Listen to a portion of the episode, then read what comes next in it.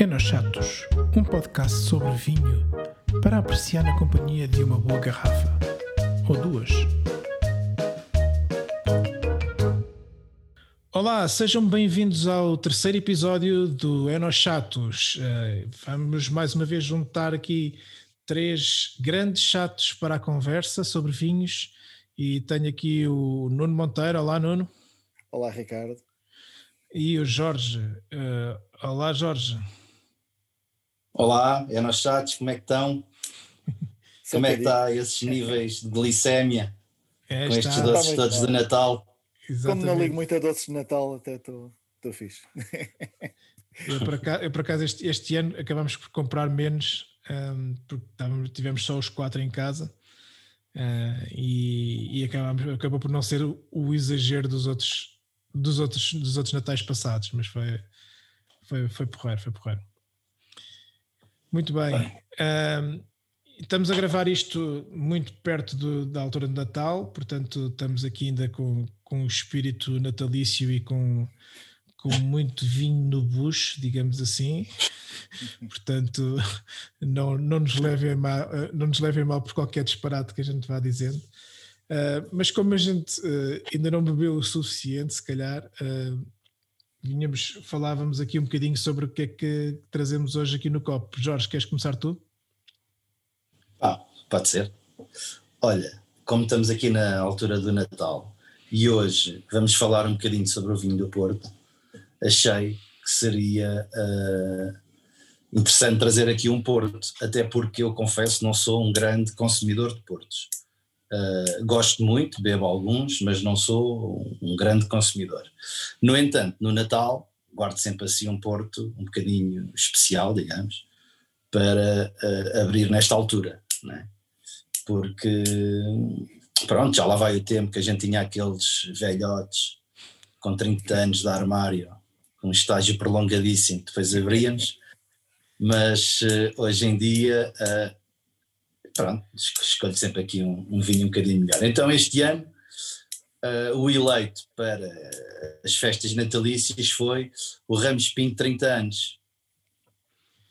Boa, pá, isso é muito bom. É, é logo a Champions isso. Isso é... E, e foi o vinho que que abri, foi o Porto que abri neste Natal e é o Porto que estou, que estou a ver neste momento, uh, que estou aqui a falar convosco. Uh, pá, eu acho que não é preciso falar muito sobre este vinho, né? as pessoas já conhecem. É, é um, um, um de 30 anos, uh, da Ramos Pinto, que é uma casa muito antiga e bastante conhecida uh, do Douro. Eu acho que este engarrafamento não será o melhor de, de sempre da, da Ramos Pinto, dos 30 anos. Eu lembro-me já ter bebido este vinho uh, e ter ficado com a ideia que era um bocadinho mais complexo, inclusive tinha aquela auréola verde característica assim dos vinhos do uhum. Porto mais antigos, e neste caso não tem, acho que é um engarrafamento um bocadinho mais simples, mas pronto, também pode ser uh, uma, uma sugestão minha. De qualquer das formas, é sempre um grande vinho, né? e é um vinho que combina lindamente com uh, os doces de Natal, com os fritos, com os frutos secos, uh, com, com isso tudo. Por isso, não sendo um vinho barato, uh, eu julgo que anda na casa dos 90 euros, mais ou menos, nas garrafeiras. Uh, se bem que eu comprei este em promoção, comprei um bocadinho mais barato. é capaz e, de se arranjar um bocadinho mais barato, mas sim, o preço referência será mais ou menos por isso. Sim, sim. Eu, eu comprei este em promoção e foi, foi um bocadinho mais barato. Aliás, não foi agora, já tinha, já tinha há mais tempo. O quê? Foi promoção de supermercado? Não, não, por acaso não foi, não foi promoção de supermercado. Senão, sabes que eu faria aqui as honras de dizer e dar os parabéns ao supermercado em questão, mas não foi. Uh, mas, como estava a dizer, pronto, ainda assim é, é um excelente vinho, é? é? um porto daqueles que, não sendo um super porto, daqueles topo, mas é um vinho que muito bom e que fica muito bem nesta quadra, por isso eu sugiro, uh, apesar de não ser uma sugestão barata, mas pronto, façam um mielheiro e para o ano comprem este Ramos Pinto 30 anos. Epá, eu subscrevo em absoluto. Tenho ali duas garrafinhas à, à espera de um, de um, bom momento para, para, para as abrir. Uh, são, são vinho, é um vinho excelente. Uh, eu acho que a gente depois pode também falar um bocadinho mais à, à, frente sobre isso, mas é, é natural que hajam engarrafamentos com, com perfis diferentes e às vezes até com qualidades diferentes, uma vez que nem sempre eles têm à disposição todos, todos os vinhos que, que querem para, para um determinado perfil. Além de que depois também tem a ver com aquilo que eles têm naquele momento a produzir, para onde é que vão determinados vinhos de mais qualidade, se estão a fazer vinhos com, de topo ou não estão a fazer vinhos de topo no momento. Portanto, tem, tem tudo a ver com a disponibilidade da, do vinho que, que tem.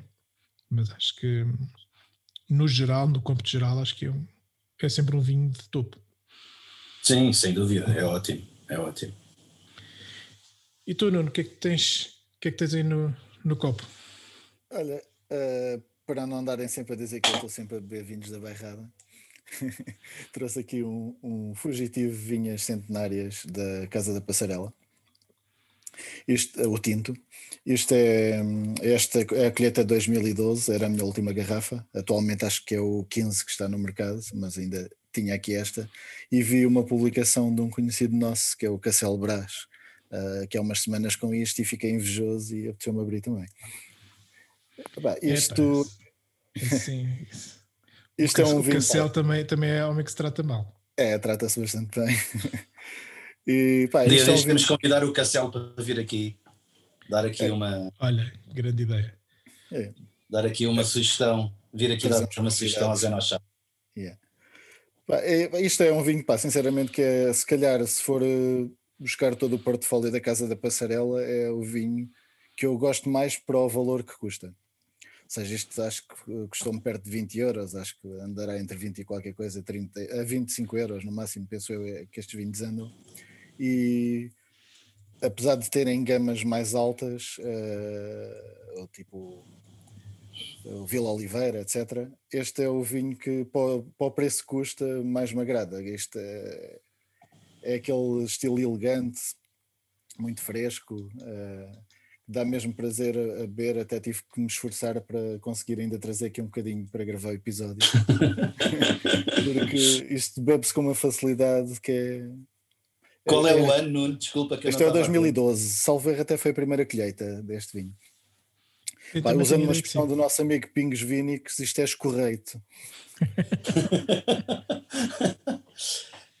é, pá, Epá, olha, deixa-me só, deixa só dar, deixa só dar aqui uma, uma, uma chega sobre esse vinho, porque uh, eu gosto muito desse vinho, gosto muito do fugitivo.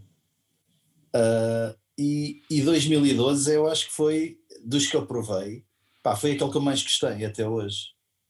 É um vinho pá, excelente. E na altura que ele saiu, eu acho que não era esse valor que tu disseste, não? Eu acho que era, acho que era... um bocadinho mais barato. Era, era. Acho que era abaixo de 20 o preço. Sim, Eles, entretanto, subiram um bocadinho. É, talvez. Eu sei que vi Pronto. agora 2015 à venda, passei por ele estava a 22,5, já não me lembro em, em, que garrafeira foi. Eu tenho ideia de ter comprado esse vinho, barato, que é o ano da minha filha mais nova, tenho ideia de ter comprado esse vinho aí na casa dos 18 euros. Sim, sim, sim. Era, foi, quando foi lançado era dentro desses valores, mais ou menos. É, o que, é a ideia que eu tenho. Mas esse 2012, uh, eh, eu honestamente não me recordo se é o primeiro. Uh, é provável. Eu não tenho certeza. Uh, eu acho que sim, porque tenho a ideia que foi o único que eu que eu ainda aguentei, que era o mais antigo que eu tinha? Penso que sim. Sim, é provável, é provável. Uh, mas esse vinho, quando saiu, e essa gama de vinhos, porque eles lançaram o tinto e o branco, uh, epá, foi um vinho que marcou imenso, porque uh, era um estilo que nós não estávamos muito habituados no Dão, pelo menos eu falo um bocadinho para mim. Uh, o Dão, nessa altura, estava a fazer, estava a fazer pronto, outros estilos de vinhos, mas mais, mais característicos da região, digamos. Uh, e aqui eu lembro-me que na altura a ideia que, que, que, eles tiveram e que o Paulo Nunes, que é o inólogo da passarela, teve, foi uh, recuperar um bocadinho um estilo mais de, de vinhos, de tintos do Dão mais antigos. Sim. E ele conversou com algumas pessoas mais antigas da, de lá da zona, inclusive penso com um Edgueiro que tinham, ou alguém que trabalhava, que trabalhava já há muitos anos lá na, na, na passarela. Uh, e, e, o Paulo Nunes estudou um bocadinho a forma de fazer estes vinhos à imagem de, de do antigamente. Sim. Epá, e realmente o vinho saiu com uma elegância uh, incrível e uh, além de ser um vinho fino, não ser um vinho com muita estrutura e com muito corpo, é um vinho que tem uma epá, um sabor e, uma persistência incríveis. É, é, um vinho que eu gosto muito também. Acho que é uma excelente escolha, não é? Eu lembro-me na altura que provei este vinho, lembrei-me precisamente dos primeiros vinhos do Dão que eu bebi há muitos anos atrás. Uh, alguns garrafeiras uh, tipo anos 80, etc., e alguns até de anos 70, uh, fez-me lembrar um bocado a alguns desses vinhos. E foi também na altura que, que me despertou a atenção, porque se calhar muitos, houve muitos vinhos do Dão que na altura estavam a exagerar já muito da, das madeiras, etc. Este acabou por ser tipo uma, uma lufada de Exatamente. digamos assim. Exatamente. Totalmente de acordo. É um, e é um perfil que eu cada vez gosto mais desse perfil de vinho. Ou seja, um, um vinho mais, mais elegante, mais com uma acidez uh, no sítio, com um pouco menos de grau. Portanto, acho que é, acho que é uma excelente escolha. Olha, eu trouxe. Uh, eu, eu, adotei uma estratégia diferente da do Nuno para não correr o risco de, de ter Uh, para não ter o risco de ter as garrafas já quase já no fim, não, não, já não sobrar vinho para, para, trazer para aqui. Como nós estamos a gravar isto no final de tarde, decidi abrir a garrafa do jantar agora. Portanto, ótimo, está a respirar. Está a respirar. Uh, epá, e, trago, e trago hoje uh, um, um, vinho uh, da figura vínica, diria que mais conhecida na, na, na internet portuguesa do, do Hugo Mendes uh, e trago e trago aqui o, o Castelão 2019 Lisboa uh, que é um vinho que eu, que eu gosto, gosto bastante uh, que, que tem também um bocadinho desse perfil mais elegante que eu agora procuro mais nos vinhos, apesar deste ter um pouco mais de álcool, ser um castelão já um bocadinho mais, mais, mais forte, mas tem uma acidez que me agrada e não tem aquela exuberância da madeira e dessas coisas todas que por, por vezes aparecem também muito agarrados aos, aos castelão.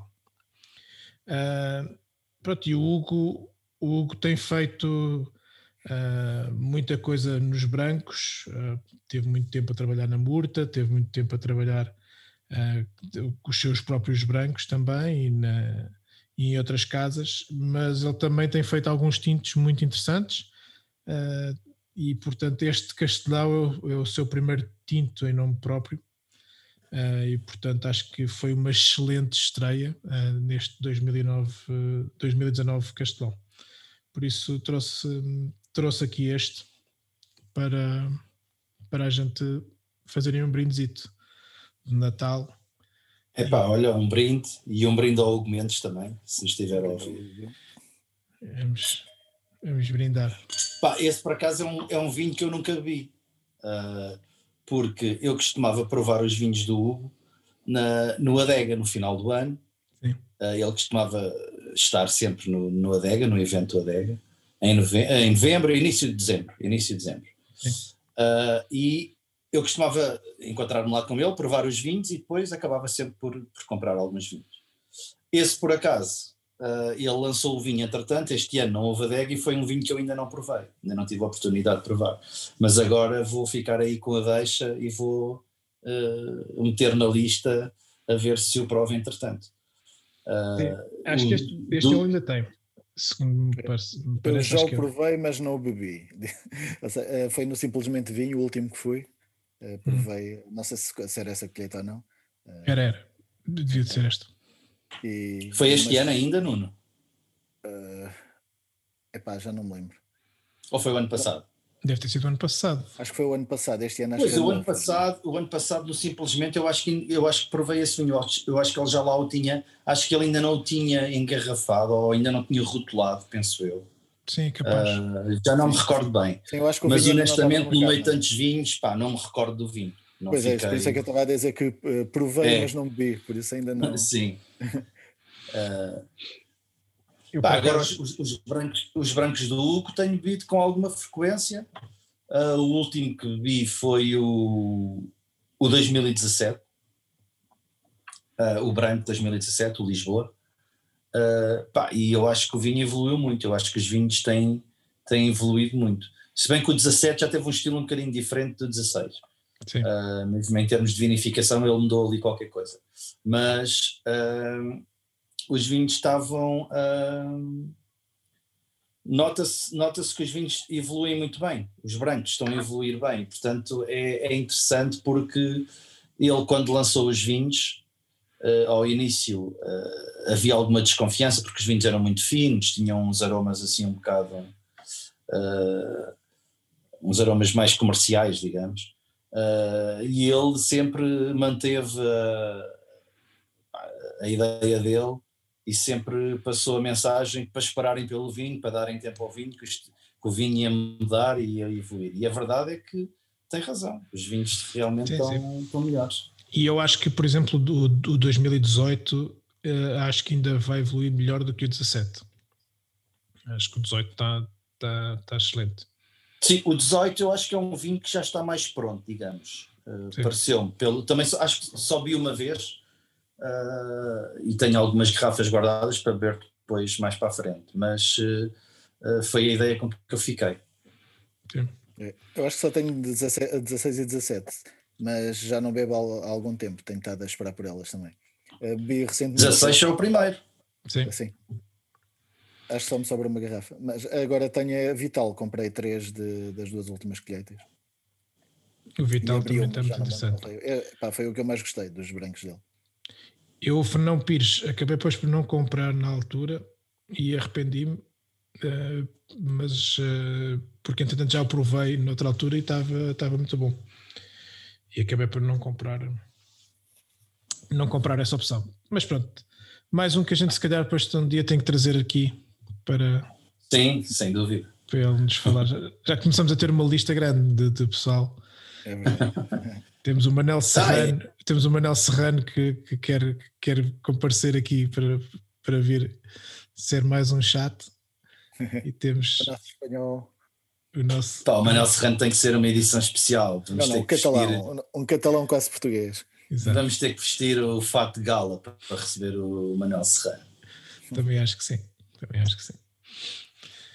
Muito bem. Ahm, e eh, antes, antes, de, antes de passarmos para o, para o, para o tema que o, que o Jorge já, já aflorou, que é o, vinho do Porto, ahm, queria só aqui deixar uma nota e um agradecimento ao nosso caro amigo ah, Ricardo, ah, Ricardo Bernardo pa- pelo, pelo comentário que nos deixou, ah, um comentário áudio, a pedir encarecidamente que começássemos a colocar notas nas publicações do podcast. Uh, estava, já estava nos planos, faltava-nos só aqui ainda um bocadinho de, de tempo para o fazermos, mas vamos, vamos fazê-lo certamente, porque também vemos valor nisso quando, quando cons- consumimos outros podcasts. Portanto, uh, Ricardo, obrigado pelo comentário e podes uh, ter a certeza que vamos, que vamos começar a, a acrescentar algumas notas às publicações do, do podcast.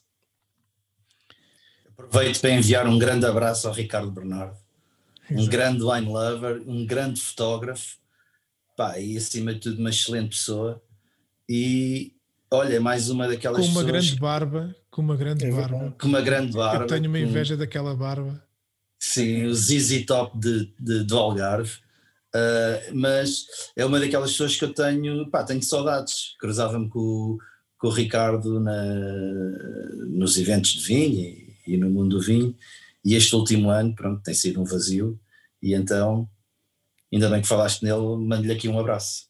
Um abraço também meu. Muito bem, exato. E, e para, quem, para quem quiser eh, fotografias de, de, vinho ou de comida, contem com o Ricardo, contactem o Ricardo, que ele é um especialista na matéria, eh, um grande fotógrafo. Sim, é o Zone 41, acho eu. Ricardo 41. Bernardo pode encontrá-lo no Twitter em Zone 41. E ele tinha um site muito interessante da, da, do seu portfólio, que era o ricardobernardo.photography. Se quiserem visitar, fica a sugestão e conseguem ver lá o trabalho do Ricardo, que é excelente. Bom, então um, vamos passar aqui para o nosso uh, tema principal. Uh, e o tema principal de, de hoje é uh, o vinho do Porto. E vamos falar um bocadinho sobre este, este maravilhoso mundo do, do, vinho do Porto, que desde já alerto que se vocês não querem entrar por um caminho que vos vai fazer gastar muito dinheiro, desliguem já, ou ouvir outra coisa qualquer, porque o vinho do Porto é daqueles eh, vícios que uh, pode sair caro. Fica já aqui o alerta dado e depois não nos venham pedir responsabilidades sobre o tema. Uh, antes, antes de avançarmos um bocadinho para, para aqui para a nossa conversa, queria só para, aquele, para as pessoas que, que, estão menos por dentro daquilo que é um, o, vinho, o vinho do Porto, uh, o vinho do Porto não é um, um, único estilo de vinho. Dentro do vinho do Porto existem vários estilos uh, e por vezes essa, essas, diver, essas diversas categorias uh, podem levar algumas pessoas a, a, a, cometer alguns erros de avaliação daquilo que, que são os vinhos que, que, guardam e que compram e por aí fora. Uh, portanto, vamos começar, começo só por, por vos uh, dar aqui dois ou três, duas ou três notas sobre aquilo que é, são as categorias dentro do vinho do Porto. A categoria principal, digamos assim, de, de vinho do Porto, aquela que é a, mais valorizada, a mais conhecida uh, a nível mundial, uh, são os, o Porto Vintage. O Porto Vintage é, um, é, é dentro do estilo Ruby, que temos dois estilos principais, o Ruby e, o Tony. Um, o, o, Vintage é um Ruby e é um, e é um Ruby que uh, é feito com as, uh, com as vinhas principais uh, dos, dos produtores, portanto, é, é, é o, o, a categoria que dá nome a uma casa dentro do, do, do, do vinho do Porto. As principais casas do vinho do Porto nascem e, e, ganham a sua fama principalmente à, à, à conta da qualidade dos seus vintages. Uh, e portanto, uh, o vintage é um, é um vinho que, está em estágio entre 2 a 5 anos uh, em, em, barrica e depois é engarrafado. E é feito para envelhecer em garrafa.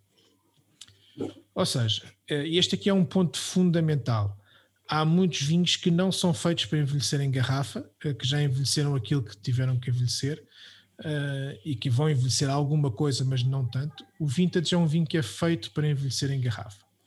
Uh, e é feito para envelhecer em garrafa uh, e os estilos mais antigos do vinho de, de, vintage eram, eram vinhos que eram quase imbebíveis em novos. Uh, eu diria que aí há uns 20 anos atrás começou a fazer fazer-se aqui algumas alterações no perfil e tornar os, os vintage novos mais apetecíveis e começou, eu por exemplo entrei no vinho do Porto muito à conta de vintage novos, que eram super golosos e super extraídos e que eram vinhos uh, muito, muito apetecíveis para quem gosta desse estilo. E, e entanto, uh, e, portanto, esses vinhos atualmente já são vinhos que são muito mais bebíveis em novos, que dão, que dão o, o, seu gozo também de beber, é um estilo de vinho que tem o seu gozo, mas um vintage é um vinho para ser bebido no mínimo uns 15 a 20 anos depois de, do engarrafamento. Portanto, é, é, um estilo para guardar em garrafa. Depois a seguir temos o, o, o segundo nível dentro desta, desta categoria de rubis, que são os LBVs, Late, Late Bottled Vintage. Estes, estes, estes, eh, apesar de ter o nome de vintage, não é exatamente a mesma coisa. São vinhos que, são, que têm estágios mais prolongados, que vão aí até sete, uh, sete anos ou, ou mais de, de, de, de estágio. E, portanto, são vinhos que já envelheceram aquilo que supostamente deveriam envelhecer. São vinhos que são feitos para consumir no imediato são vinhos também de, de boa qualidade, uh, mas que não têm uma, um, uma perspectiva de envelhecimento uh, tão boa, uh, nem sequer perto do, dos vintage que referi ainda há pouco. Dito isto, entre, entre estes dois estilos, há casas que fazem LBVs de extrema qualidade, de qualidade muito boa. Uh, e portanto que também vão conseguir envelhecer bem e que têm uma qualidade extraordinária e que se focaram muito nesse estilo de vinho. De, de, de, de vinho. Só para terem uma ideia da, da, da ordem de grandeza de, preços, atualmente, e depois nós vamos falar um bocadinho mais à frente sobre isto, uh, atualmente um vintage novo saído de, uma das casas principais, quando digo casas principais digo Taylors, Fonseca, uh, por aí fora, custará aí à volta de 80 euros a garrafa. Um LBV, o preço de referência será à volta de entre 15 a 20 euros. Portanto, são preços completamente diferentes e posso-vos dizer uh, com, com toda a certeza de que na maior parte dos casos aquilo que vocês querem uh, e vão, vão, vão querer é um LBV. Eu pessoalmente digo isto porque é também muitas vezes aquilo que me apetece beber é um LBVzinho, uh, alguma coisa mais, mais docinha, que não quer estar a abrir uma garrafa de, de 80 euros uh, e que tem um, tem um preço perfeitamente ajustado. Tenho, por exemplo, introduzido muita gente ao vinho do Porto com os LBVs, pessoas que não, que não gostavam de vinho do Porto porque estavam habituados aos velhotes, e já lá vamos também falar um bocadinho sobre isso. E, e quando provam um LBV, ah, mas o vinho do Porto também é bom.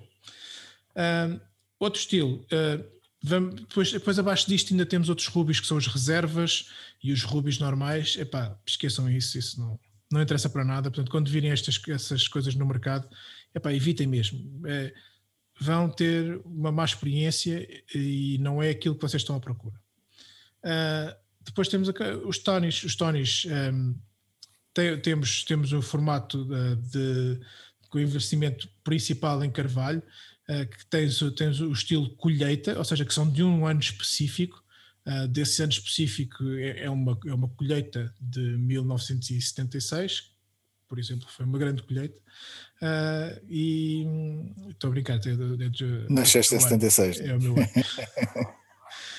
um, que por acaso no Porto não é assim também nada de especial. Na Madeira é, mas no, no Porto não é assim nada de especial.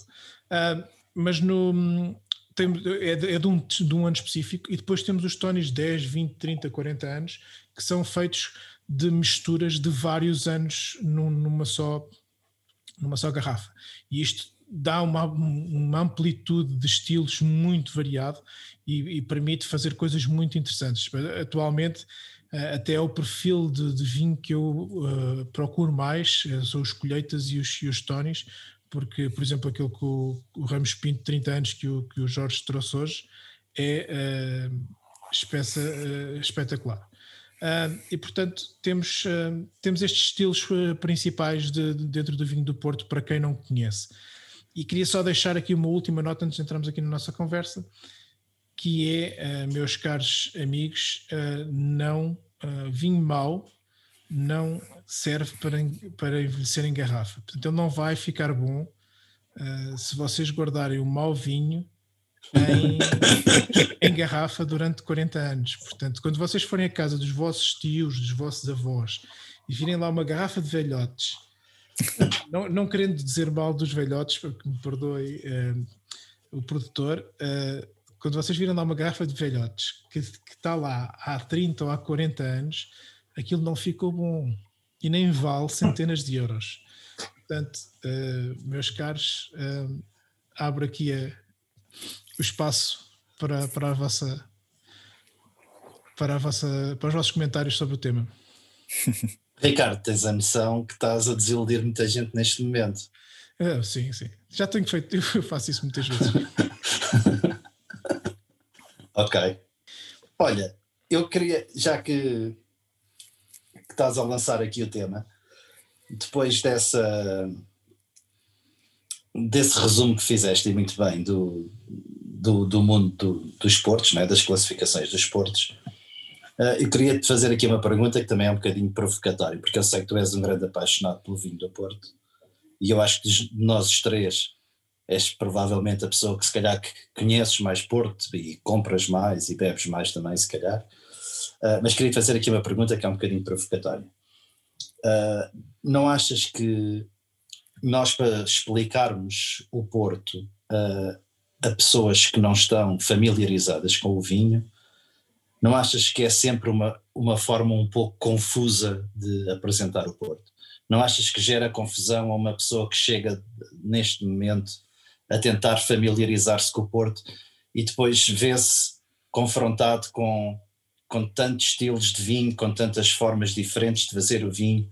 Achas que com, seria possível uh, fazer um, um, uma introdução ao Porto de forma mais simples? Não sei. Eu sei que não é possível uh, reduzir as categorias e os estilos, não é? Mas o que é que pensas sobre o assunto? Eu acho, eu, eu tendo a concordar contigo, ou seja, para quem, para quem está a entrar é sempre complicado olhar e perceber o que é que quer comprar. Um, principalmente com os cruzamentos de preços que existem quando aparecem vintage a, a 25 ou 30 euros nos preços atuais. Uh, e depois nós vamos comparar com, sei lá, aparecerem um Ruby reserva uh, a quase 20 euros, as pessoas podem achar que a diferença não é muita uh, e ficar baralhados e, e, e, não e achar que que a qualidade é próxima. E, e estou totalmente de acordo com essa ideia. Eu acho que o, o, o, ideal seria as pessoas que têm alguma noção sobre o que é que é o meio do vinho do Porto um, ajudarem as pessoas que não conhecem com vinhos simples de entrar. E eu acho que os produtores estão a começar também a lançar um pouco esses vinhos uh, para o mercado. Eu acho que uh, os, eu, eu, a mim, neste momento uh, há dois tipos de, de, portos para que as pessoas entrem no vinho do Porto de forma tranquila e sem gastar muito dinheiro. O primeiro é, são os LBVs, porque as pessoas estão habituadas a beber vinho do Porto, uh, que o estilo dos velhotes são coisas extremamente uh, são secos e não têm muito sabor, não têm aquela fruta, não têm aquela aquela envolvente toda do, do, do, doce da fruta. E que os LBVs normalmente têm uma experiência muito interessante de entrada no vinho do Porto. E por, por preços uh, muito competitivos. Uh, eu, eu, disse 15 a 20, mas há LBVs bastante mais baratos. Uh, na casa dos 11, 12 euros, há, há, LBVs por, esse, por essa ordem de preço e são muitas vezes vinhos de qualidade. Por exemplo, eu lembro de ter comprado várias garrafas de, do LBV da Noval Unfiltered, que é um, um LBV extraordinário um, e que custava na altura 10, 12 euros. Uh, e portanto um, são, é um vinho completamente acessível. Portanto, eu acho que as pessoas têm que. Uh, e, os, e as próprias garrafeiras também ajudar um bocadinho nesse sentido de mostrar estes vinhos de entrada. Se a pessoa não é especialista, não, ela não vai conseguir entender, entender a diferença entre um, entre um 30 anos e uns 60 anos, provavelmente. Se a pessoa não está habituada a beber, é, é, é indiferente provar um, um Ramos Pinto de 30 anos ou e depois para um que custa 200 euros. Não vai entender uh, a diferença. Portanto, mais vale, se calhar, por exemplo, começar com um Tony 10 anos e introduzir ao estilo. E, portanto, eu acho que os produtores também estão a começar a lançar esses vinhos no mercado. Uh, já existem há algum tempo. Mais uma vez, quem quer começar quem quer entrar, uh, esquecer muito estas, estas, estas confusões e LBVs e Tonys 10 anos. Acho que é o, o, o, melhor que têm a fazer para, para começar. Mas e eu concordo em absoluto com o que dizes. Acho que é, é uma confusão grande, mesmo para pessoas que até percebem de vinho, no geral. Quando chegam ao Porto, às vezes fazem, muitas, fazem muita, muita confusão. Sim, porque cada estilo tem o seu tempo de estágio, etc. E portanto acaba por ser um bocadinho mais, mais uh, difícil, digamos. Mas esta pergunta surgia também num contexto que eu tenho reparado que nestes últimos anos tem havido um, uma grande preocupação de, do setor do vinho do Porto em democratizar o consumo do vinho do Porto, ou seja, em, em atrair novos públicos e, nomeadamente, públicos mais jovens para o consumo do vinho do Porto. Uh, e inclusive têm sido feitas algumas campanhas, uma até muito recente, por acaso, uh, ontem até me cruzei com um outdoor uh, com esta nova campanha do vinho do Porto, não sei se vocês já viram, que é Onde Levas o Teu Porto, é uma campanha que está a passar na televisão e também no, até no YouTube. Pronto, é, é, que no fundo é tentar atrair novos públicos e consumidores mais jovens para o vinho do Porto e também, uh, e também conseguir uh, outros momentos de consumo, momentos de consumo mais descontraído, nomeadamente em festas, através de cocktails com vinho do Porto, etc. Bom, uh, e tenho, tenho, tenho notado que isto realmente é uma preocupação do setor. E daí eu achar que há aqui sempre este, não diria um contrassenso, mas é sempre difícil explicar, nunca se consegue resumir uh, rapidamente o que é o vinho do Porto, não é? quando tu explicas a uma pessoa que não sabe o que é. E depois, no entanto, há também esta preocupação em querer atrair novos públicos, portanto acaba por ser sempre aqui. Sim, eu admito, eu admito que não é fácil, não é, não é um, não é uma, não, não é fácil. uma conjugação fácil, não é? E eu, Mas eu digo que a minha pergunta minha tinha a ver com isso. Na minha, na minha opinião, eu acho que o valor intrínseco que nós atribuímos a uma garrafa de, de vinho do Porto também uh, advém um bocadinho desta complexidade à volta destas categorias, ou seja, isto ajuda também a, na, na, parte dos, dos preços mais caros.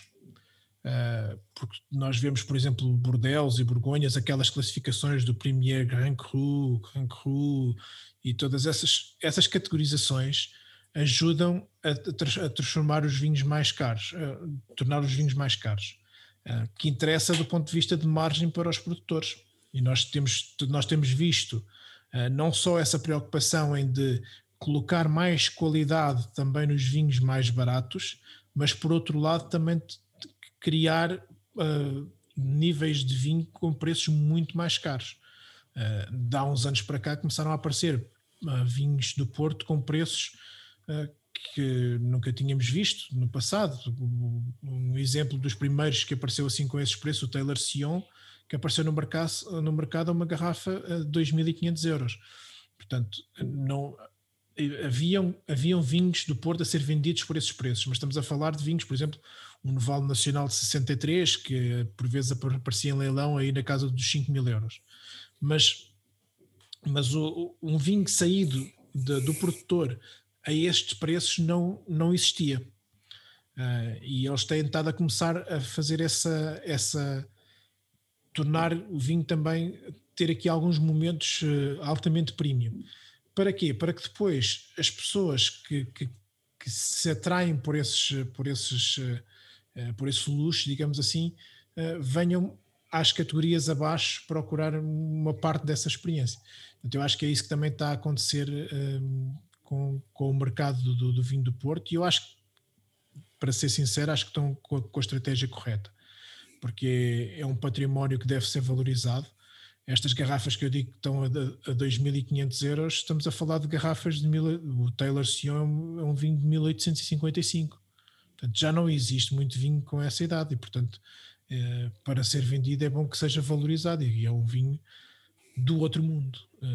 Eu tive o privilégio de provar uma coisinha assim minúscula aqui há uns anos atrás e ainda hoje acho que sinto o sabor de, desse, desse vinho, portanto é uma coisa extraordinária. Sim, mas eu, eu acho que essas categorias, não é? Que esse, os super townies, digamos, não é? Que há uns anos para cá têm aparecido no mercado, eu acho que no fundo são o expoente máximo do que é o vinho do Porto mas é dirigida a um público muito restrito. Esses são vinhos que se vende, que estão sempre vendidos, porque são vinhos direcionados para, para colecionadores, para apaixonados e pessoas que têm poder de compra para, para ter esses vinhos. E para é? gerar marca. Para gerar... Sim, muito isso. Eu acho que até é muito por aí. Certo. eu concordo. Eu, por exemplo, esse é um tipo de vinho que eu não acho que tem um preço exagerado. Eu acho que é um vinho que tem um preço que se, se faz todo o sentido. Acho que para mim é um, é um preço justo para o produto que, que, que, que se, está, que se está a oferecer. Uh, mas, por exemplo, eu noto, tenho visto também que há, que há muito, mesmo no próprio setor do vinho do Porto, uh, que há muito a, a, imagem que uma garrafa de vintage é demasiado barata. É uma, um vinho que é vendido demasiado barato. Um vinho que é produzido com as melhores vinhas do Douro, como sabemos que é uma viticultura difícil uh, e, e, bastante e mais, e mais cara, é? mais dispendiosa, uh, e depois está uh, em, em, estágio, tem todo o processo até, até ser comercializado, e depois é um vinho que tem um grande potencial de guarda, não é? É um vinho que, que vai evoluindo e também vai valorizando em alguns casos. mas vejo muito essa preocupação, que há, que há aqui uma ideia que o, o vintage é vendido muito barato quando sai, quando sai do, do, do produtor. E hoje, tu há pouco falaste desta aqui uma ideia de valores e falaste que uma garrafa de vintage hoje em dia sai na ordem dos 80 euros. Mas eu lembro-me que aqui há poucos anos atrás uma garrafa de vintage saía na ordem dos 50 euros, mais ou menos. Sim, às vezes Portanto, menos até das casas grandes, 40 e tal, lembro-me de ter comprado a 45. E, e, não tam, e, não estamos a falar de há tantos anos assim atrás. Estamos sim, se calhar. Diria para aí 6, 7 anos, sim. Pronto, talvez um bocadinho mais, mas. Aquele 2011, o Dawes, que teve os 100 pontos, não sei se foi da Wine Spectator ou que foi, já não me lembro, uhum. ou foi o 2007, já não lembro. Epá, foi, o 7, foi o 7 e o 11. Okay. Eu lembro de ter comprado esse vinho a 40 e tal euros. Sim, o, 7, deles... o 7 custava para aí 40 e tal euros, o 11, um, o 11 já saiu aí por volta dos 60. Hum. Eu lembro, esse o 2007 eu até tive sorte, que foi, eu comprei-o a 40 e tal euros e nessa semana a seguir eh, apareceu no número 1 da Wine Spectator e começou logo a aparecer aí a 100 e tal e 200 euros aí nas garrafeiras. Sim, sim, sim. Estás a falar do 12 2007? Sim, sim. Pronto mas uh, lá está, mas é um vinho que teve um prémio, é? teve, teve, esse, teve essa pontuação e que fez ser mais procurado. Mas se tu reparares, mesmo esse vinho, que é um vinho especial, não, é? não, não direi que seja melhor que os outros, mas teve, teve, essa, teve essa característica, é um vinho que tu hoje em dia encontras no mercado na ordem dos 150 euros, mais ou menos. Ou sim, seja, sim. não é uma valorização uh, exponencial de um vinho quando tu comparas, o Ricardo há pouco falou com Bordeaux e Borgonha, uh, estamos, a, estamos a falar de coisas totalmente diferentes, não é? Nós estamos a falar de Bordeaux, vinhos de Bordeaux que saem na ordem já dos mil euros, alguns, outros mais baratos, mas que rapidamente, ao fim de alguns anos, chegam aos 5 mil euros ou mais. E isto é um passo que eu acho que o Porto eh, não consegue dar, isto seria, olha, deixem-me só fazer aqui um parêntese, isto seria um tema interessante para nós num futuro episódio retomarmos este tema, se calhar com alguém do setor que não se importasse de vir aqui connosco responder um bocadinho estas perguntas. Uh, porque uhum. seria interessante perceber, eu falo como consumidor, e, e, e, como, e conforme já admiti, não sou um grande conhecedor do vinho do Porto e do mercado do vinho do Porto, porque não sou um grande consumidor, portanto, todo, todo um lado que também não sei as respostas para as perguntas que estou a fazer. Sim, eu também estou, estou a responder a isto na, na, pura eh, perspectiva de um consumidor, neste caso um consumidor Exatamente. um bocadinho mais, uh, mais consumidor, ou seja... Mais, e mais conhecedor também, sim, exatamente. Não, Mas acho que seria interessante termos uma pessoa do setor, ou um produtor, sim, sim, ou alguém que esteja ligado ao meio e que nos pudesse talvez dar estas, estas respostas, porque eu acho que são questões pertinentes Uh, e eu acho que acaba a ser a quase uma encruzilhada que o vinho do Porto está. Por um lado, temos vinhos de grande qualidade, lá está, esses Super Town são vinhos de sonho, são, são vinhos, uh, eu já tive a oportunidade de provar um ao outro, uh, e são, se calhar, dos melhores, dos melhores vinhos que já, que já tive a oportunidade de beber, não é? mas são coisas muito específicas, são, são edições muito, muito particulares, com preços realmente que, que estão na, em, em, em, ordem do, do, valor do vinho. Mas depois, nós, eu acho que a encruzilhada que o vinho do Porto está é, nós não podemos querer muita produção e depois querer que os vinhos custem mais também, percebes? Não sei se me estou a fazer entender. Eu, eu acho que nós, uh, também, nós também temos que ver aqui uma coisa que é importante de entender. Uh, o consumo do vinho do Porto a nível mundial tem caído e tem caído uma, tanto em valor como em volume. Uh, e, portanto, uh, até 2000, entre 2016 e 2019, por exemplo, acho que caiu em torno de 10%. Ora, o que é que acontece? Que, quais é que são, qual é que é o impacto que isso tem? E, e, nós também, eu como consumidor, noto isso, que é, até aqui há uns anos atrás, o mercado americano e, e o mercado inglês absorviam quase a maioria do, do vinho do Porto. O mercado português não tinha importância para eles para, para, os, para os produtores. Uh, e, e, o facto dessa quebra estar a acontecer, principalmente, segundo ouvi dizer, no mercado americano, porque há cada vez mais interesse, há, há cada vez uh, mais preocupação com questões relacionadas com, com as calorias e no, no, no vinho, ou seja, o, o, facto do vinho do Porto ser um vinho extremamente doce, uh, está a afastar consumidores, principalmente os mais novos, Uh, e isso é um problema que eles estão a enfrentar e que ainda estão a tentar ver como, como resolver. Uh, mas isso está a ter um impacto nas vendas e, portanto, eles acabaram por também por se virar um bocadinho para o mercado nacional. E, e há uns anos para, para esta, esta, parte para cá, o, o mercado português começou a, a, ter muito mais acesso a vinho do Porto do que tinha anteriormente, ou seja, a quantidade, mais quantidades. E essa, e essa, maior, essa maior quantidade de vinho disponível no mercado fez com que uh, os preços não, não estivessem a subir como, como, como estavam aqui há uns anos.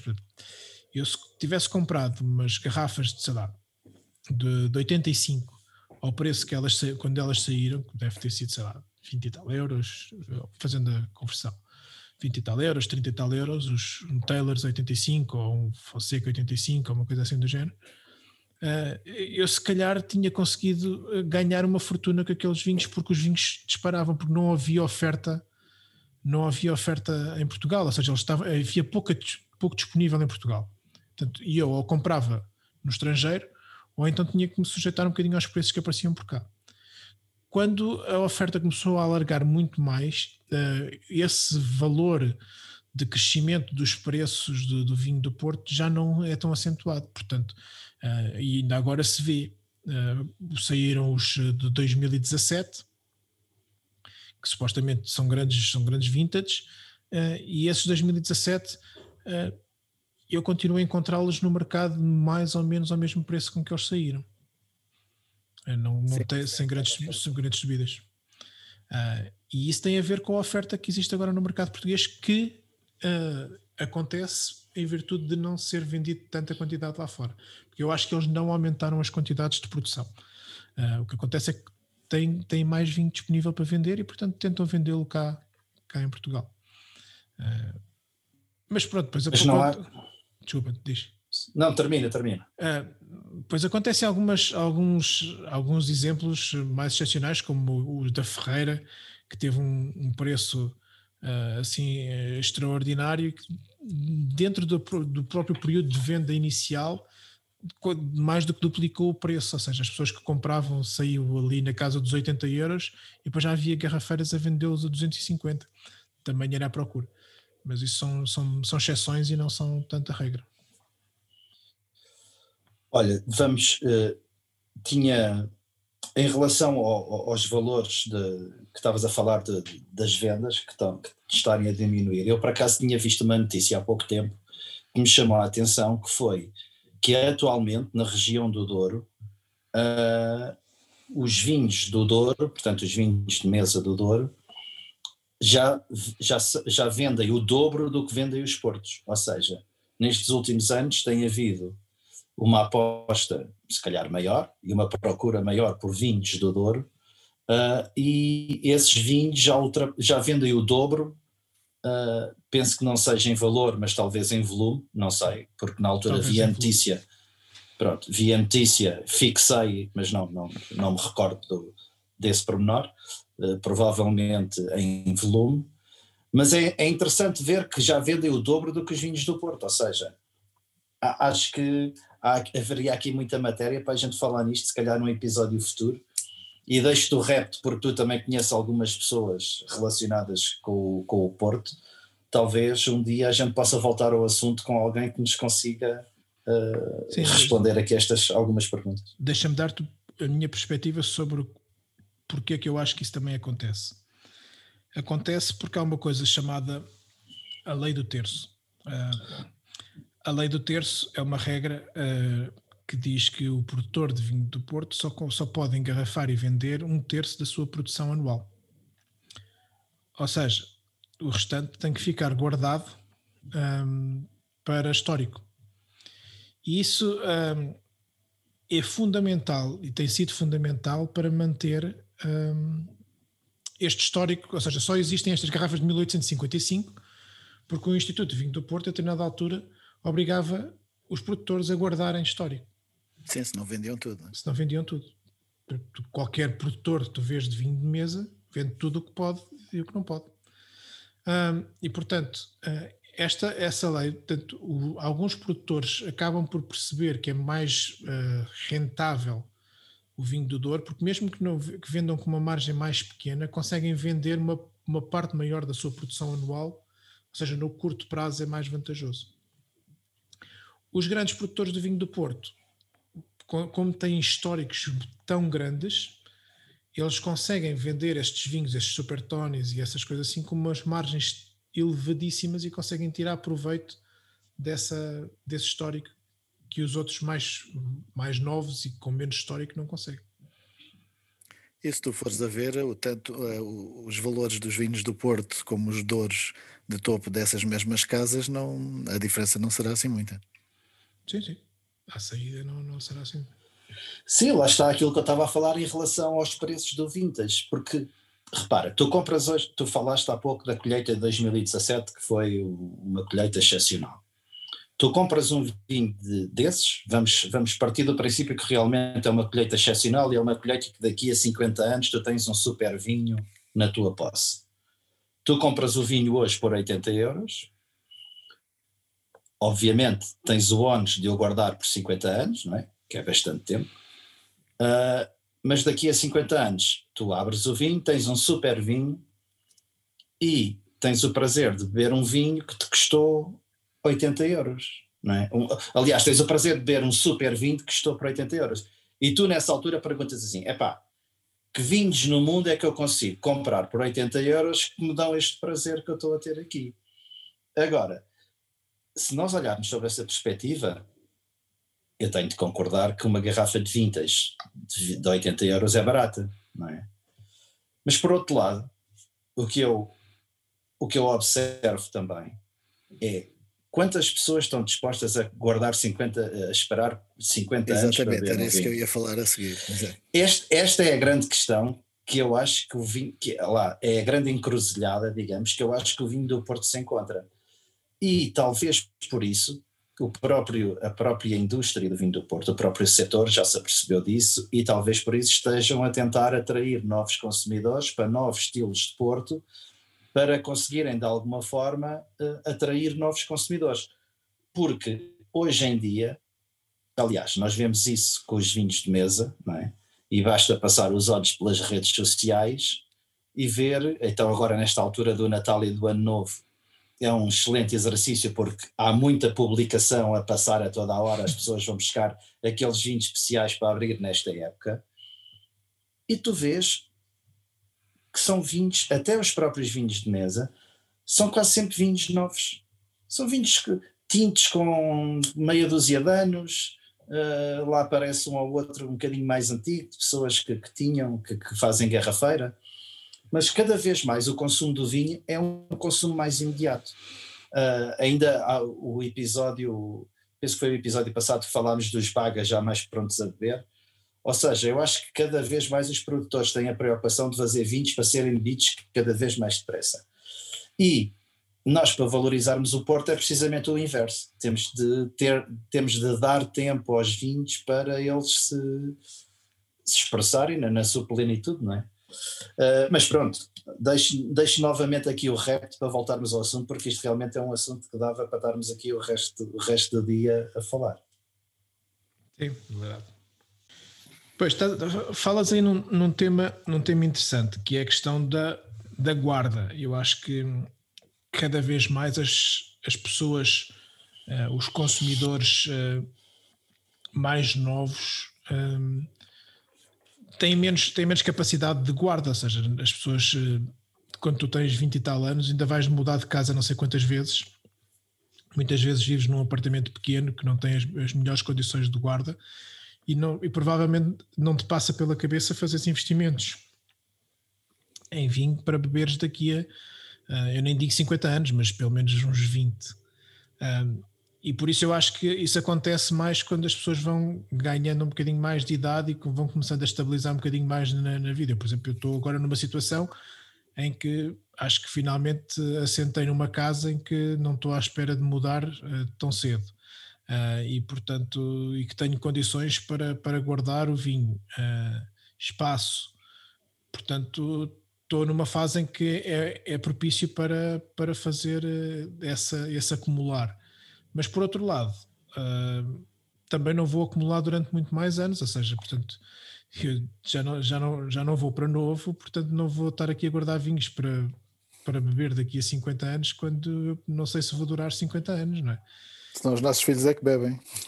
Não, nossos, eu, já, eu, eu estou a fazer uma acumulação para as, para as para as minhas filhas, elas já lá têm um conjunto de, de garrafas dos seus respectivos anos. É, pá, Se gostarem de beber, alguns... não é? Não, para mim é, é indiferente. Se elas uh, não gostarem de beber, eu só, só lhes peço que não os estraguem. Se não gostarem de beber, que vendam. Epá, vendam a alguém que goste. Uh, só peço que não os estraguem e que não andem a beber com Coca-Cola e essas coisas assim do género. O resto, uh, pá, se não quiserem, vendam. Olha, mas antes de terminarmos o tema, gostava, tinha aqui duas notas que gostava de deixar, que podem ser uh, um bom, um bom, que eu acho que são boas notícias para o vinho do Porto.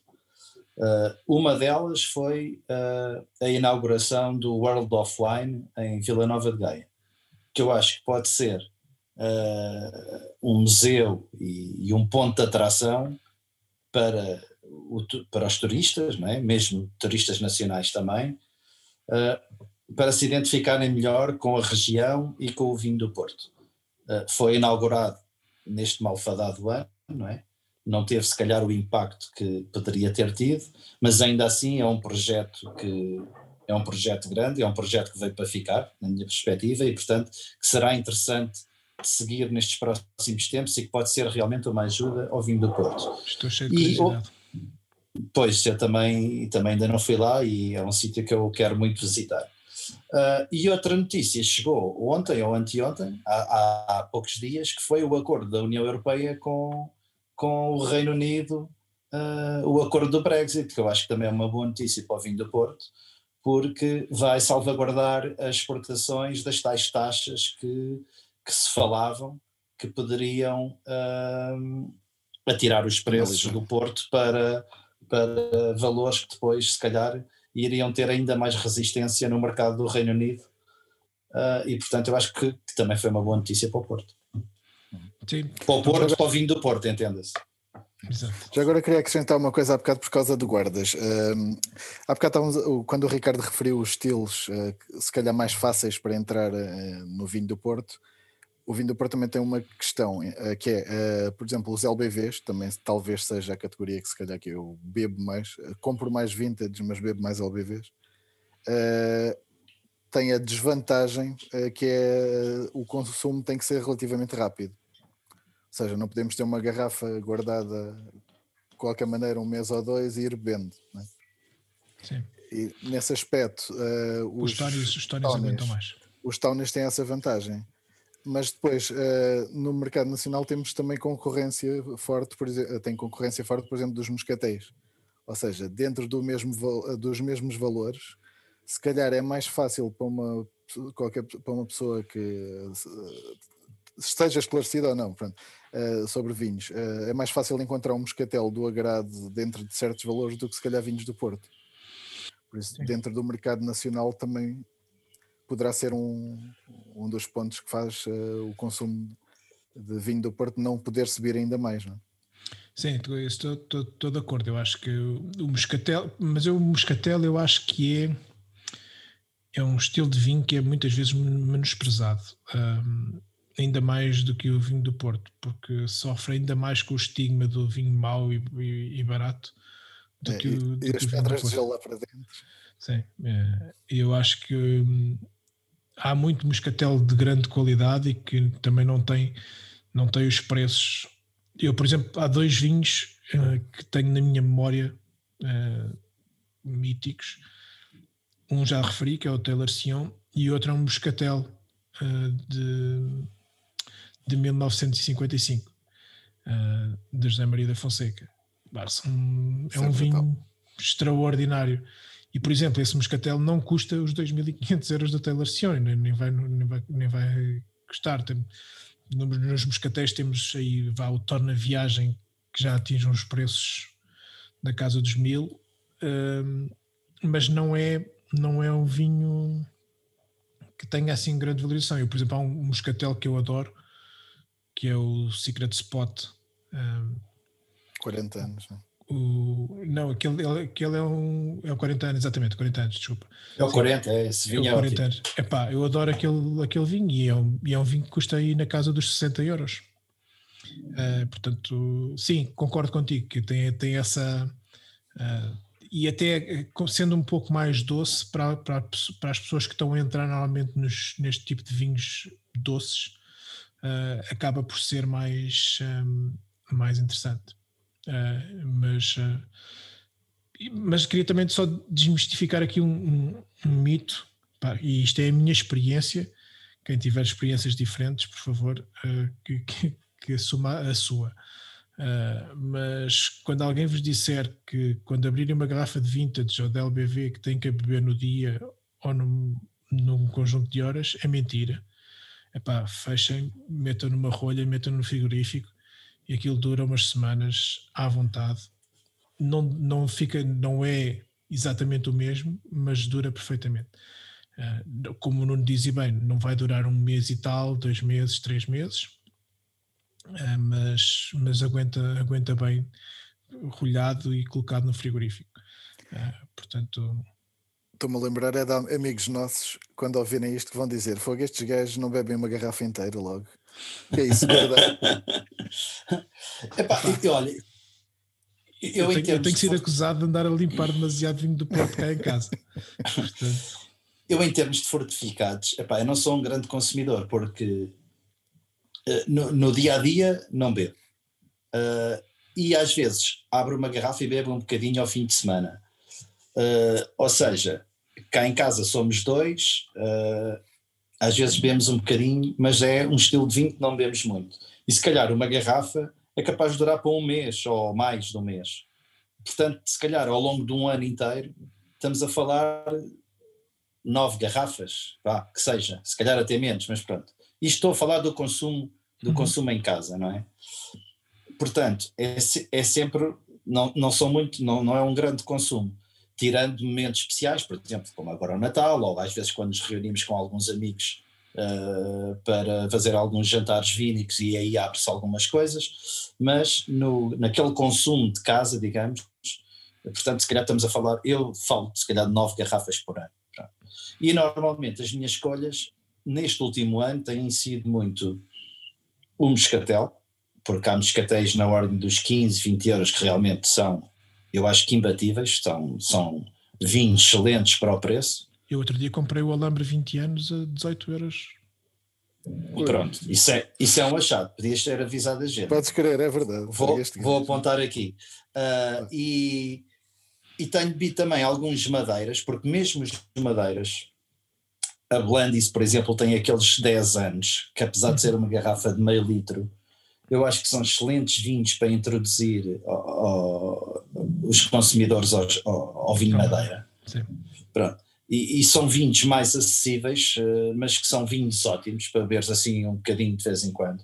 E também andam na casa dos 20, 20 e poucos euros. Uh, e curiosamente, no Porto, o vinho que eu bebi mais este ano, uh, nesse contexto de ter de abrir uma garrafa para ir bebendo um bocadinho de vez em quando, foi o Porto Gran Cruz, o Colheita 2008, que foi um vinho que eu comprei uh, em promoção no supermercado, se bem que não foi promoção nenhuma, porque eles metem o vinho à venda por 25 euros e aquele vinho nunca, nunca custou 25 euros, é? nunca valeu 25 euros, e depois fazem uma promoção de 50% de desconto e fica a 12,50 euros e a pessoa fica muito contente, comprou um Porto por 12,50 euros, mas realmente é o que o Porto vale. E é um vinho que por 12,50 euros eu acho que realmente está bem. Pronto, é um vinho que, que cumpre, cumpre uh, cumpre, cumpre a sua função, portanto, é, e, e, de vez em quando tenho aberto, o, na altura comprei umas garrafas quando vi, quando, mas isso está sempre em promoção, eles para aí três em três meses fazem uma promoção dessas. Os Burmesters uh, também às vezes aparecem, também alguns uh, bastante raros. E tem sido, e tem sido os, os, os fortificados P, portanto não é um vinho que, que consuma muito, portanto... Eu também, eu também esse... consumo diário também não sou, vamos lá ver, eu também, se calhar, aqui em casa para beber sozinho, porque a minha esposa não, não aprecia muito uh, vinho do Porto. Não é assim um, um, estilo de vinho que ela, que ela gosta muito. Uh, gosta quando já vamos aí para um, sei lá, para um Ramos Pinto 30, de certeza que ela, que ela gosta, ou coisas assim dentro, dentro desse patamar. Todo o resto para baixo não, não é fã. E então acabo por ser eu bem sozinho. E portanto também o meu consumo de vinho do Porto ao longo do ano aqui em casa também anda por aí. Onde é que eu depois acabo por consumir mais? É quando tenho cá gente em casa, às vezes mesmo que não seja um apreciadores ou uh, gosto sempre de abrir uma garrafa de vinho do Porto numa perspectiva também de fazer a minha, a minha evangelização de, para novos consumidores, a minha pequena parte para, para a indústria, fico, faz, tento sempre fazê-la. Uh, ou quando vou visitar a família, portanto, minha, tenho uma tia que, que, agora quase que já não, não posso lá entrar em casa sem levar uma garrafa de LBV. Porque depois que descobriu os LBVs, que aquilo ficou completamente apaixonado. Portanto, o meu consumo também é assim, não, não, é, não é propriamente elevado, eu também diria que andei nessa, nessa ordem de grandeza. Uh, aqui no, no, consumo aqui por casa. Ah, mas vou-te dizer, esse, esse é um consumo muito acima de qualquer eh, da maioria das pessoas. Né? As pessoas não consomem Sim, essa é quantidade. Sim. De... Sim. Por isso. depois é curioso, há bocado estava a falar por causa do comprar e do guardar, etc. Que é eu, o vinho que eu compro mais de vinho do Porto é claramente os vintage. Todos os anos compro várias garrafas. Sim. E pá, já não me lembro a última que abri de vintage. Eh, aliás, acho que se calhar lembro... foi com o Jorge, um, um Exatamente, eu ia, eu ia dizer isso. E, e esse vinho abriste, uh, acho que até foi num fim de ano que passámos juntos, se foi, bem foi. me recordo. Exato. E abriste esse vinho quase com 30 anos de garrafa. Uh, epá, e o vinho estava novo. Yeah. Não sei se te lembras disso. Sim, sim, sim. E no dia estava, estava, ainda estava na fase fechada, portanto era um vinho que se calhar devia ter sido aberto 10 anos mais tarde, não sei.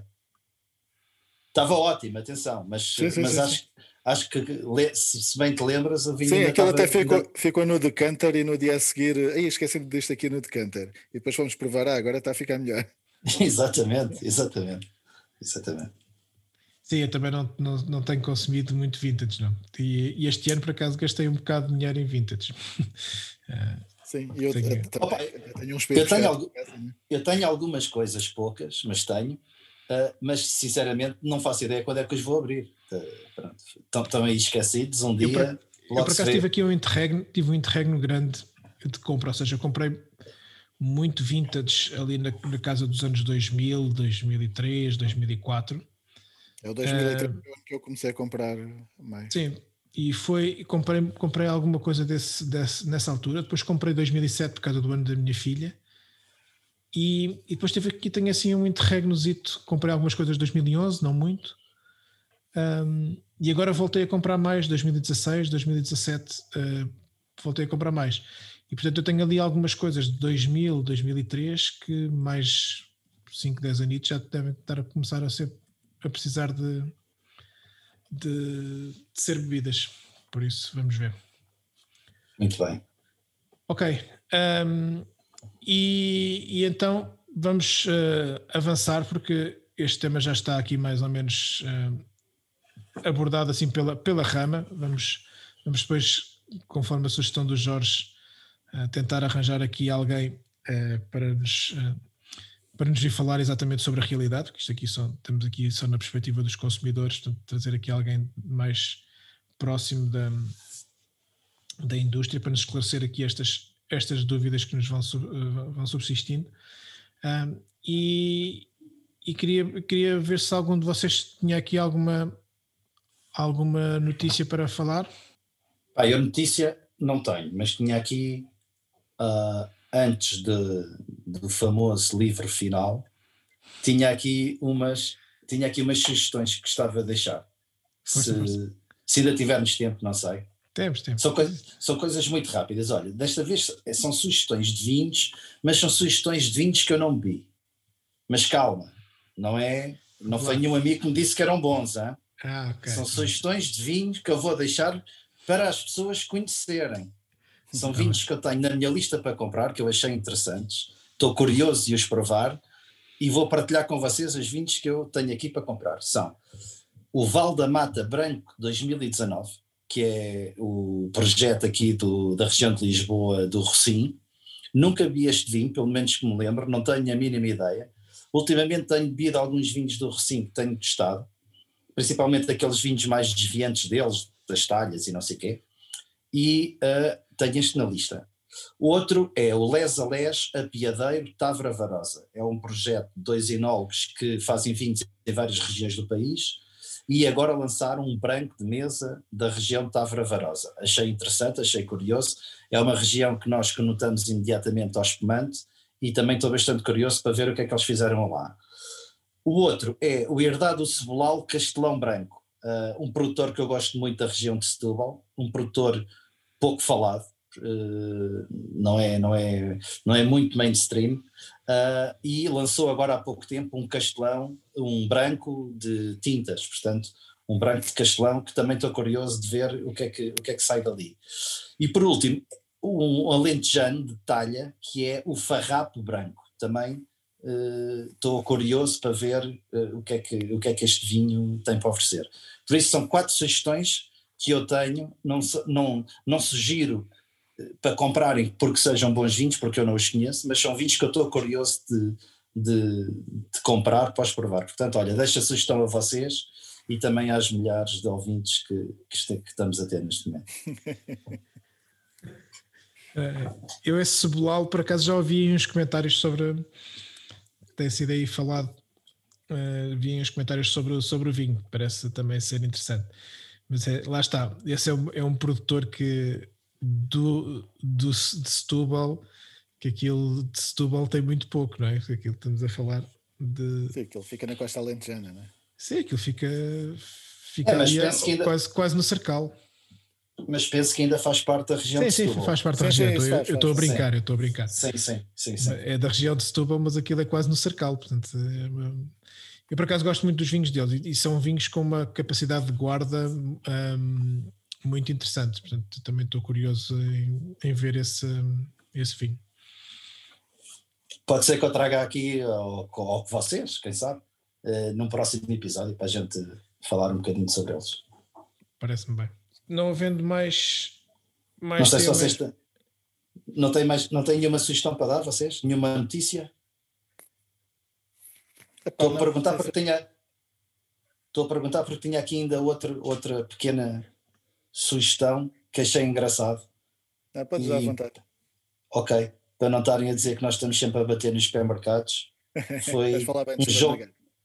Exato. Foi um jogo de tabuleiro que o Ping Doce lançou uh, que eu achei bastante engraçado e até fiquei curioso de comprar.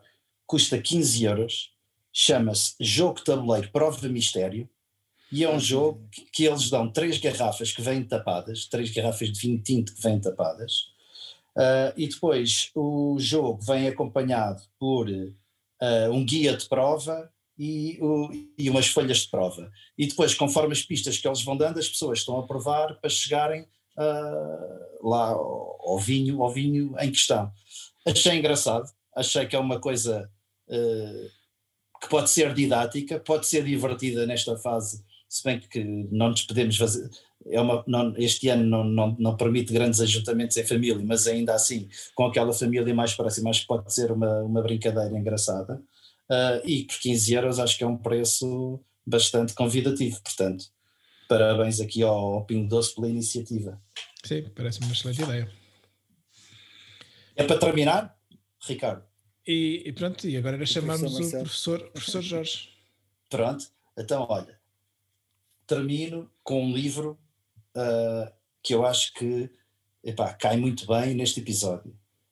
É O Quinta do Valmião, um livro de Francisco Javier de Olazabal. É um livro que, pá, espetacular. Eu, todas as pessoas que gostam de vinho, eu acho que deviam uh, ter este livro.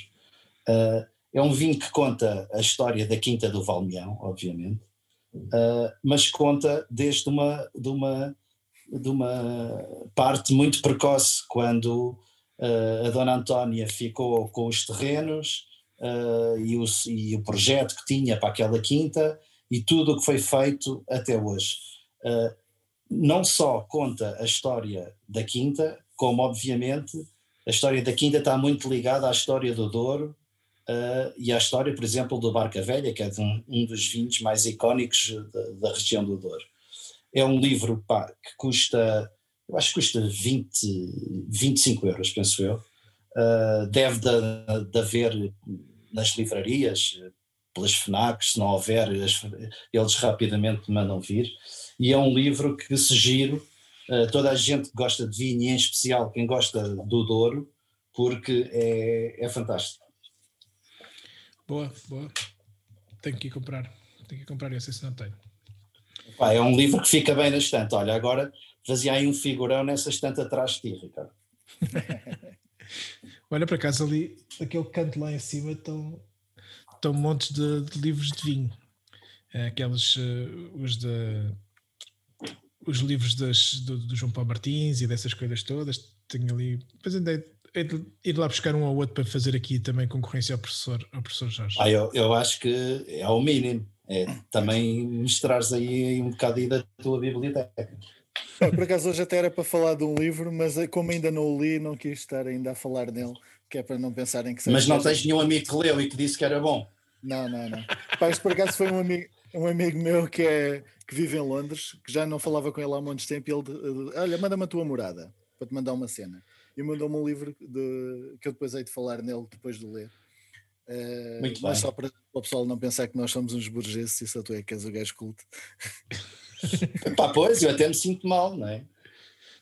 É, mas é, o, Jorge, o Jorge é a cultura em pessoa, quer dizer, não, não, não há por que pôr isso em causa. ok. Muito bem. Caríssimos, muito obrigado. Uh, posso, ir, posso ir comer filhosos? Podes ir comer filhosos. Olha, eu já não então tenho. Então vá. As minhas já foram. Já foram todas. Okay. Ainda tenho ali umas para guardei para seguir ao episódio. Epá, eu, sabes o que é que eu tenho ali que ainda vou, ainda vou ali devorar? Umas broas castelares, acho que foram as melhores que comi na minha vida até hoje. Epá, Isso merece abrir um porto, oh, oh Ricardo. Está ali, Bertinho, está ali aberto. Está, aberto. então vai, é nos chatos. Adeus. Tchau. Tchau. Fiquem bem.